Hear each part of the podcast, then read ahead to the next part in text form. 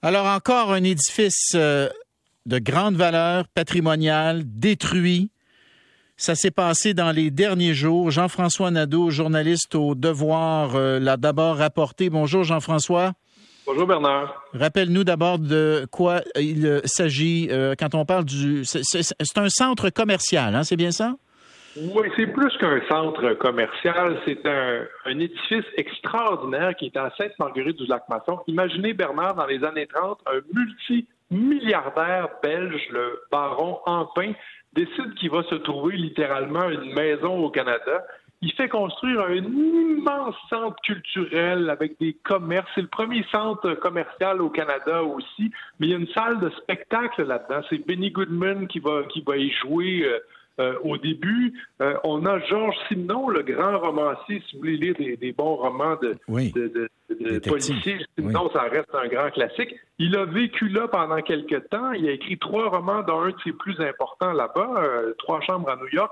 Et c'est un chef-d'œuvre art déco. Hein. Vous savez, ces espèces de gros bateaux, ces navires transatlantiques dans l'entre-deux-guerres qui faisaient euh, les, pages des magazines parce que le style était absolument extraordinaire. Ben, cet immeuble-là, il ressemble à ça.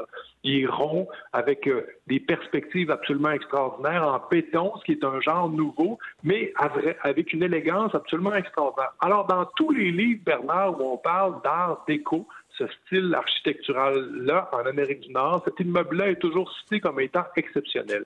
Il était classé par le gouvernement du Québec comme étant extrêmement important, avec raison d'ailleurs, mais il est passé d'une main à l'autre euh, de groupes qui veulent, à Sainte-Marguerite du, Lac-Masson, euh, profiter du lac pour euh, éventuellement faire des, développements immobiliers.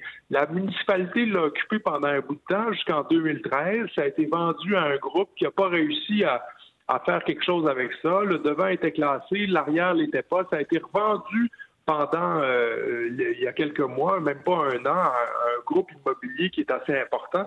Et là, boum, on a demandé un permis pour démolir la partie arrière, qui, elle, n'était pas euh, techniquement protégée. C'est le devant qui était protégé par l'État. Mais tout ça était pris dans une seule tenue en béton. Alors, l'entrepreneur, la compagnie Olymbec, euh, le, euh, avait euh, fait valoir auprès du gouvernement que c'était possible de détruire l'arrière sans toucher le devant. Et ils ont procédé avec d'immenses pelles mécaniques.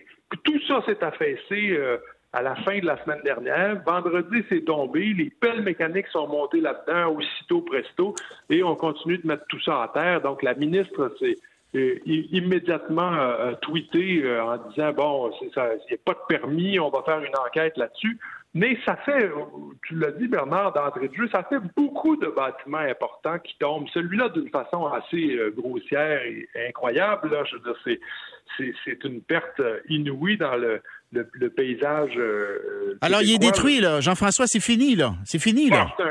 un, petit tas de, un petit tas de, de, béton à terre. Là. Ouais, tout est fini. dans le temps de le dire, ça a été détruit. Ça, ça avait été dessiné par un des architectes euh, belges les plus importants des années 30. Il avait mis euh, des millions de dollars là-dedans. C'était, euh, c'était pour le Québec, en tout cas, c'était un bâtiment qui n'a pas d'équivalent. On peut pas les obliger, ceux qui l'ont démoli, à le reconstruire?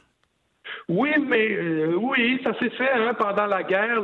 quand on bombarde quelque part, on essaie de reconstruire à l'identique, mais c'est un peu comme si on vit avec quelqu'un pendant 50 ans, puis d'un coup on dit votre votre conjoint, là, il, est un peu vieux, on va vous le tuer, mais on va vous en refaire un pareil après. On vous garantit que ça va être pareil, pareil. on n'y voit pas que du feu après. Hein? C'est-à-dire que la, vieille peau, ça a une valeur euh, aussi. Je parle de la peau d'un immeuble.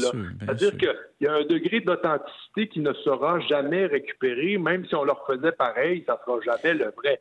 Alors, évidemment, il y a des il y a une enquête qui est en cours là-dessus pour qu'est-ce qui s'est passé, mais on voit bien que dans le système de la préservation du patrimoine au Québec, il y a beaucoup de à beaucoup de niveaux, ça fait défaut. Hein.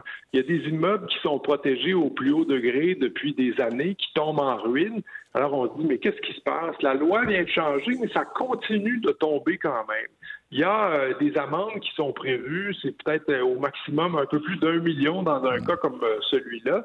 Mais est-ce que pour un promoteur, par exemple, qui récupère un terrain bon à construire sur le bord d'un lac qui est très, très en demande, est-ce que le fait de payer l'amende, ça vaut ça vaut la peine? Je suis pas en train de dire du tout que c'est délibéré ou pas, mais il faut se demander aussi si la loi a assez de dents pour protéger tout ça. Ce qu'on s'est rendu compte au devoir en, fouillant autour. En terminant, Jean-François.